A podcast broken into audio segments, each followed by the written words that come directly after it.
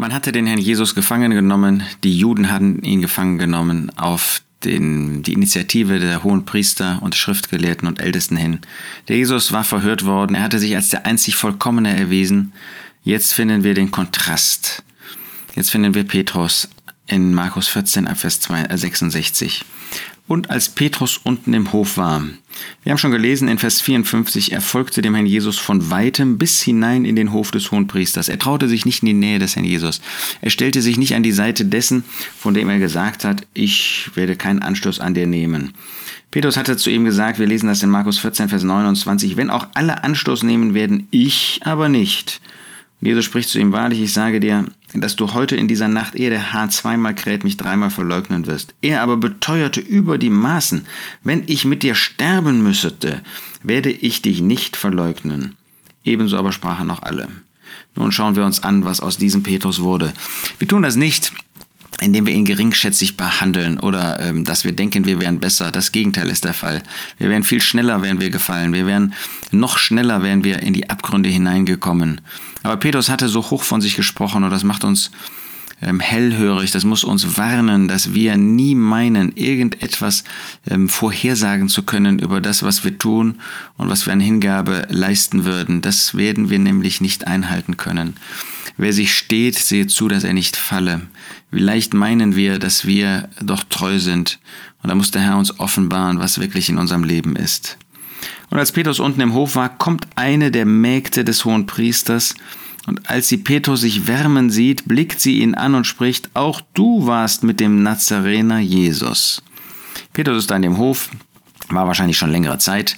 Johannes zeigt uns, dass diese Begebenheit jetzt mit Petrus, dass die nicht ähm, in ganz kurzer Zeit, ja, diese drei Begegnungen nicht in fünf Minuten stattgefunden haben, sondern dass sie sozusagen parallel zu dem Verhör des Herrn Jesus stattfanden. Der Geist Gottes zeigt also hier, dass es zwei Handlungsstränge gab. Das eine ist, wie der Jesus in boshafter Weise verhört wurde. Das andere war, wie Petrus verhört wurde gewissermaßen. Ihm wurde ja jetzt nicht irgendwie äh, der Strick gedreht. Ähm, er wurde nicht verhört, um ihn ähm, dann an, ans Kreuz zu bringen, sondern es war fast beiläufig nebenher. Er hatte Zeit, nochmal darüber nachzudenken. Er hatte Zeit, sein Urteil zu verändern. Er hatte Zeit, zurückzufinden zu dem Herrn Jesus, Buße zu tun, sagen wir mal bei der ersten Verleugnung. Auch du warst mit dem Nazarener. Das findet, findet man nur so bei Markus.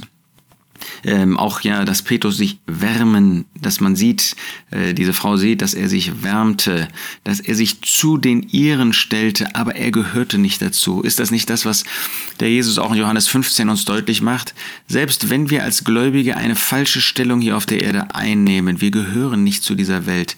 So wie Lot nicht zu der Welt gehörte von Sodom und Gomorra, so gehören wir nicht zu der bösen Welt, in deren Mitte wir sind. Selbst wenn wir, wie wir das leider immer wieder, vielleicht sogar oft tun, wenn wir die falschen Seiten ähm, einnehmen, wenn wir uns an die Seite der Welt stellen, statt an die Seite des Herrn Jesus, wenn wir untreu sind, statt treu zu sein, dann erkennt die Welt, auch du warst mit dem Nazarener Jesus, du gehörst doch gar nicht zu uns, du gehörst zu dem, der da vorne verurteilt wird. Und da bekommt es Petrus mit der Angst zu tun.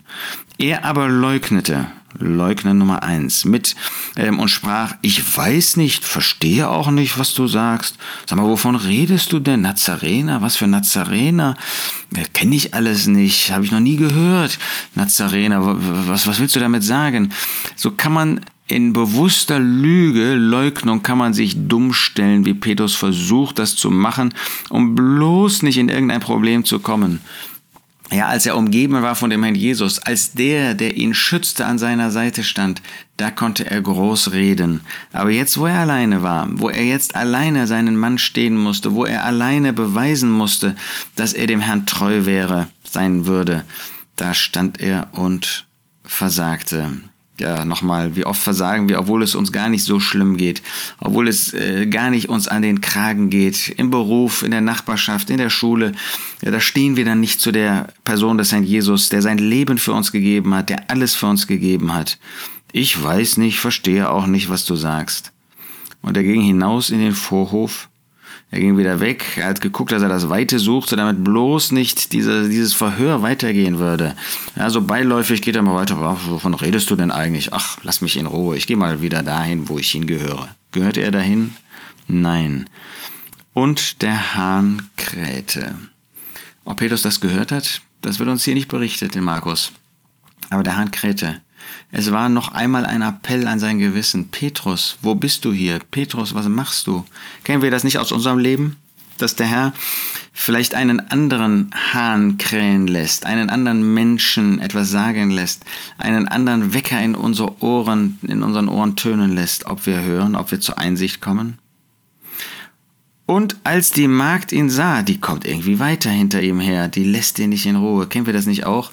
Äh, dass man da nicht in Ruhe gelassen wird, dass es irgendwie weitergeht. Und die Magd, als sie ihn sah, fing sie wieder an zu den Dabeistehenden zusammen. Dieser, der ist einer von ihnen. Der gehört doch, der gehört doch zu, diesen, zu diesem Jesus, der gehört doch zu diesem Wanderprediger, der da vorne verhört wird, der, äh, der erwiesenermaßen böse ist. Da gehört der doch auch dazu.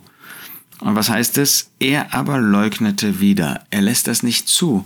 Er will sich nicht bekennen zu dem Herrn Jesus. Er leugnete. Zweites Verleugnen. Petrus, wo stehst du? Petrus, was machst du? Und kurz darauf sagten wiederum die Dabeistehenden zu Petrus, wahrhaftig, du bist einer von ihnen, denn du bist auch ein Galiläer.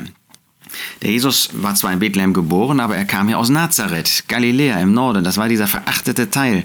Und den konnte man offenbar durch den Akzent der Sprache, konnte man das identifizieren, konnte man das hören. Und so gibt sich der Petrus letztlich durch die Art, wie er redete, gibt er äh, bekannt, wozu er gehörte. Wahrhaftig, du bist einer von ihnen, denn du bist auch ein Galiläer. Unsere Sprache verrät uns. Bei uns ist das natürlich dann oft eine Sprache, kananitische Sprache, kananäische Sprache, ist das eine Sprache, die zeigt, dass wir eigentlich gar nicht dahin gehören, wo wir uns hinstellen, dass wir gar nicht an die Orte gehören, wo wir uns aufhalten. Wahrhaftig, du bist einer von ihnen. Er aber fing an zu fluchen und zu schwören, ich kenne diesen Menschen nicht, von dem ihr redet. Ich kenne diesen Menschen nicht. Petrus, hast du nicht gesagt, ich bin bereit mit ihm zu sterben? Ich kenne diesen Menschen nicht. Er flucht, er schimpft, er äh, schwört sogar mit, äh, mit, äh, mit äh, leichten Worten. Ist er jetzt jemand, der ähm, wahrscheinlich dann auch den Namen Gottes noch zu eitlem in den Mund nimmt? Ein direktes Übertreten des Gesetzes ähm, was auch geahndet werden musste eigentlich. Was machst du da, Petrus? Wie leicht sind aber auch wir. Wir sind natürlich jetzt nicht in der Situation, dass wir uns zu dem Herrn Jesus, zu dem hier Lebenden bekennen müssen. Aber wie leicht tun wir auch so, als ob wir nichts mit ihm zu tun haben, wenn wir den Eindruck haben, dass wir dadurch große Nachteile erleiden müssen. Und sogleich krähte der Hahn zum zweiten Mal. Jetzt ist es zu spät. Hast du das auch erlebt? Jetzt ist es zu spät, jetzt bist du ganz hineingefallen, ja mehr, vielleicht mit einem sündigen Zustand hat, hat man offenbart, was in seinem eigenen Herzen ist. Hat er das erste Krähen nicht gehört, das zweite Krähen hörte er. Und sogleich krähte der Hahn zum zweiten Mal und Petrus erinnerte sich an das Wort, wie Jesus zu ihm gesagt hatte, ehe der Hahn zweimal kräht, wirst du mich dreimal verleugnen. Was mag jetzt in dem Herzen von Petrus gewesen sein? Jetzt hätte er keine Chance, die Sache dem Herrn Jesus zu bekennen. Wir können ja sofort zu dem Herrn Jesus gehen, wenn wir so etwas Böses getan haben. Der Jesus war Gefangener. Der Jesus war dann drei Tage und drei Nächte war er weg. Nicht erreichbar für Petrus. Natürlich, er konnte zu Gott beten, aber den Herrn Jesus, den er verleugnet hatte, dem konnte er nichts sagen. Er erinnerte sich, und als er daran dachte, weinte er begann er zu weinen. Was muss das schlimm gewesen sein für Petrus? Ich habe doch gesagt, ich werde an seiner Seite bereit sein, sogar zu sterben. Und jetzt ist das Gegenteil der Fall. Er weint. Wirklich Tränen der Reue, der Buße. Wie dankbar dürfen wir sein, dass Gott uns, dass er Jesus uns nicht fallen lässt, sondern dass er uns erhält, auch wenn wir so schwer sündigen, so wie das Petrus hier getan hat. Es waren doch nur dreimal verleugnen. Wie oft haben wir den Herrn Jesus schon verleugnet? Wir haben keinen Anlass auf Petrus herabzuschauen. Unsere eigenen Herzen sind kein Stück besser. Er war hier in einer ganz schwierigen Situation. Er hat versagt. Der Jesus muss das deutlich machen. Aber der Jesus wird ihn wiederherstellen. Gott sei Dank, das tut er auch bei dir und bei mir. Wir wollen auf den Vollkommenen sehen, auf den Herrn Jesus. Er ist der Vollkommene, er allein. Und vor ihm fallen wir nieder in unseren Herzen und beten ihn an für diese Hingabe, für diese Treue, für diesen Gehorsam, für diese Vollkommenheit, die wir bei ihm sehen.